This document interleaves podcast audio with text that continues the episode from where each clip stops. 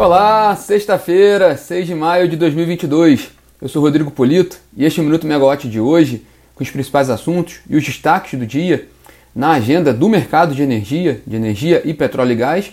Nosso bate-papo diário, todos os dias às 9 horas da manhã, aqui no Instagram e que também depois fica disponível nas plataformas de streaming para ouvir em podcast. Bom, 23 graus aqui no Rio de Janeiro, com uma chuva fraca agora, a chuva parou um pouquinho, o tempo está um pouco melhor, mas com uma, uma manhã bem mais, mais chuvosa aqui no Rio de Janeiro hoje, né? Diferente dos últimos dias que a gente registrou forte calor. Bom, o destaque hoje aqui do bate-papo não poderia ser outro, é a Petrobras, e normalmente seria pelo resultado expressivo que a companhia registrou no primeiro trimestre e que já era esperado, mas o destaque mesmo da Petrobras foi a fala né, do presidente Jair Bolsonaro ontem, o apelo, na verdade, que o presidente Jair Bolsonaro fez para que a Petrobras não, não faça novos reajustes sob pena de quebrar o país, né? Foi a colocação que o presidente fez ontem, né? É, bom, explicando a história, né? Ontem, momentos antes da divulgação do resultado da Petrobras, que foi expressivo, foi de 44 bilhões de, de reais, perdão, a gente vai explicar aqui, mas momentos antes dessa divulgação do resultado do primeiro trimestre, o presidente Bolsonaro, em sua live semanal, criticou o resultado da companhia ele disse não poder entender como a Petrobras, durante a crise da pandemia e da guerra da Rússia, fatura horrores, nas palavras dele. Né? Segundo ele, se o Brasil tiver mais um aumento de combustíveis, o, o, país pode quebrar e que ele não entende como que ele não entende como a Petrobras é, como a Petrobras não, na visão dele, a Petrobras não entende ou não quer entender né, essa, essa problemática da, da situação do preço dos combustíveis e só estaria de olho no lucro. Bom, na visão do, de Bolsonaro, esse, esse, esse reajuste, um novo reajuste, seria inadmissível, né? seria um crime pra, para o país. Ele ainda colocou né, que o, o, o, o lucro da Petrobras é um estupro, um absurdo.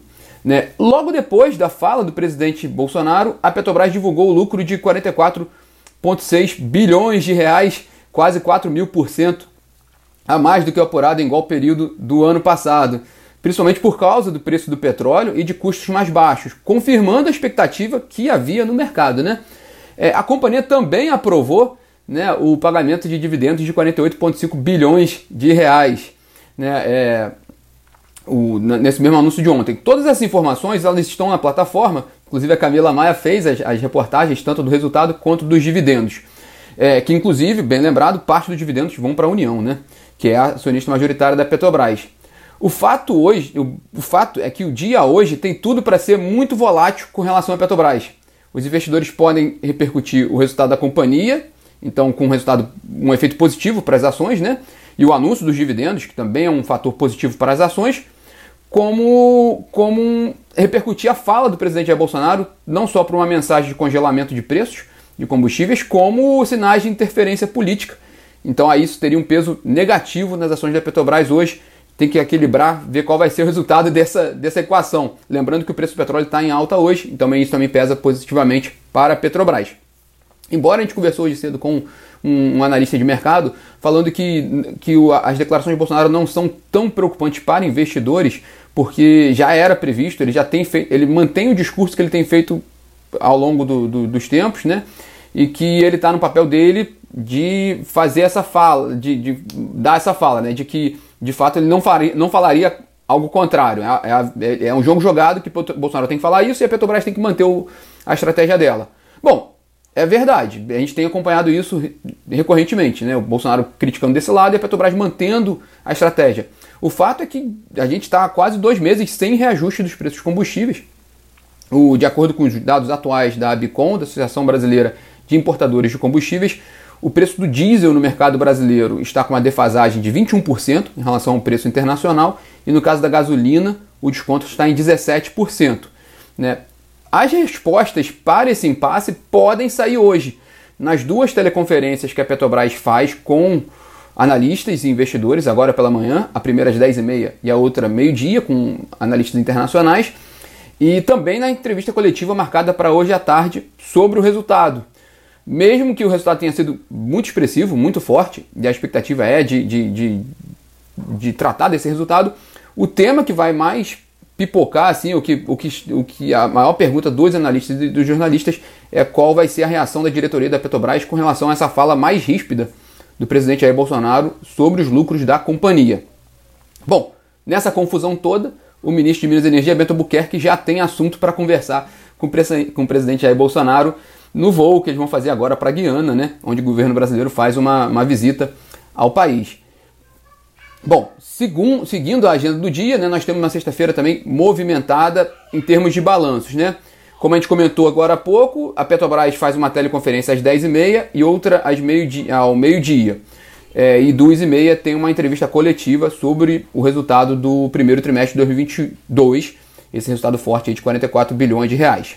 É, às 11 horas tem a teleconferência da Engie Brasil Energia, maior geradora de energia privada do país, que teve um lucro de 645 milhões no primeiro trimestre, com uma alta de 22% em relação ao primeiro trimestre do ano passado. E às duas horas tem a teleconferência da AS Brasil e da Petro Recôncavo. No caso da AS Brasil, a empresa teve uma queda de 24% no lucro para 71 milhões de reais. E a Petro Recôncavo teve um lucro de 402 milhões de reais, com uma alta de quase 500% em relação ao primeiro trimestre de 2021.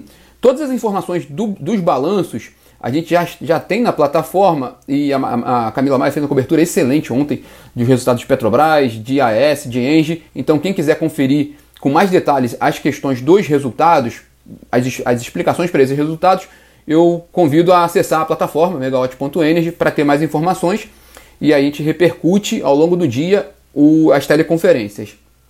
Bom, aí a gente vai ter um respiro na divulgação dos balanços. Hoje à noite não tem nenhuma divulgação de balanço expressiva do mercado de energia e de petróleo e gás, mas eles voltam no decorrer da próxima semana, porque a temporada de balanço só termina no dia 15 de maio, né? É, bom, para fechar nosso bate-papo, só mais uma informação importante. Ontem o ministro de Minas e Energia, Bento Albuquerque, se manifestou sobre aquele projeto de decreto legislativo, né? Que, é, é, que, que, contra o que busca suspender o reajuste da Enel Ceará. Só um comentário aqui, uma dúvida, né? Qual é a plataforma? A plataforma aqui igual da Megawatt, né? Megawatt.energy, né? Com, é, não, perdão, megawatt.energy. É, basta clicar e, e, e, você consegue acessar ali as informações da plataforma, né? Enfim, o megawatt.energy. O ministro ontem se manifestou sobre o que a gente. que havia uma expectativa muito grande no mercado sobre o que, o ministro falaria sobre esse, esse projeto de decreto legislativo, que a, a urgência dele foi aprovada essa semana na Câmara, então ele pode ser votado a qualquer momento, e que prevê a. que prevê a suspensão do reajuste tarifário da Enel Ceará, com uma possibilidade de estender esse, essa suspensão para outras distribuidoras. É, foi uma bomba que caiu no setor elétrico nessa semana. Há uma preocupação muito grande, não só das próprias empresas, como de bancos, advogados, todos relacionados ao setor.